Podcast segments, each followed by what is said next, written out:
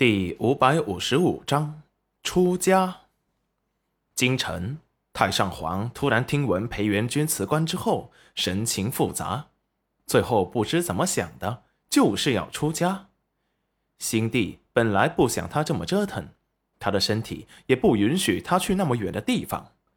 不过楼臣执意要去，不去就绝食。最后，新帝只好送他去了最近的灵山寺。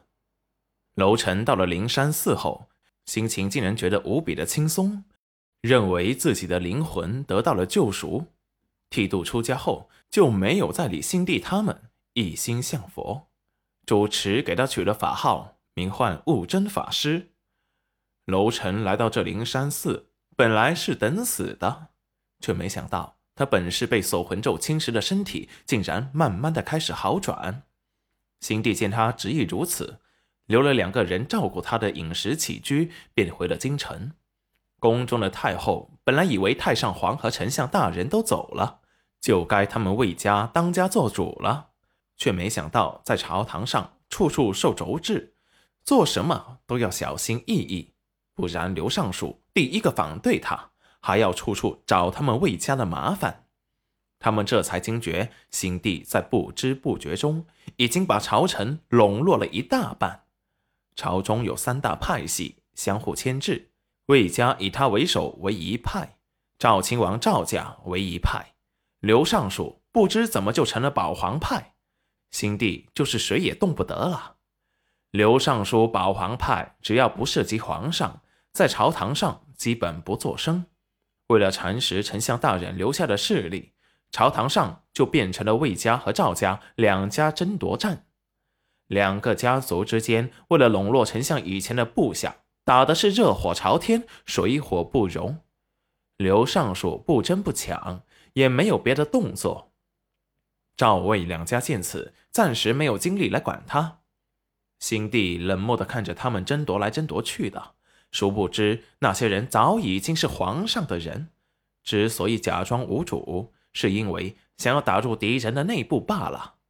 这只不过是新帝。瓦解他们势力安插的第一步棋，他们打得越火热，就越没有心思管他。他正好可以在朝堂发展自己的势力。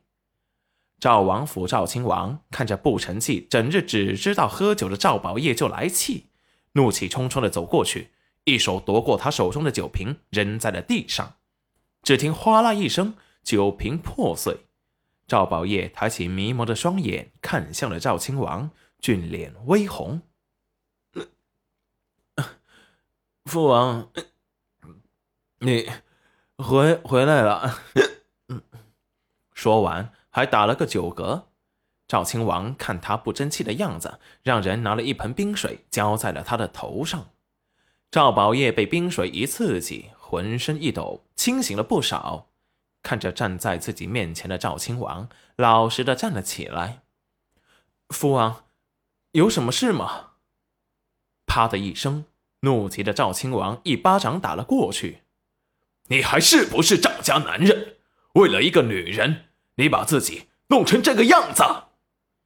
赵宝业惊愕的抬头。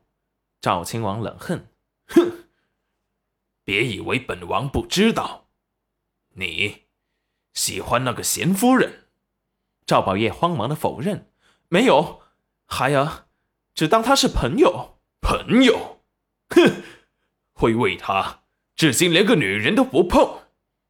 你都成亲一年了，连个孩子都没有，你是不是想断了我赵家的香火？父王说的什么话？我只是不喜欢他罢了。再说孩子的事，都靠缘分。放屁！还说不是为了贤夫人。你要是真喜欢他。也不是不可以，等父王拿下。父王不是要孙子吗？我这就去王妃的房间。说完，大步向前走去，身上哪有半分醉意。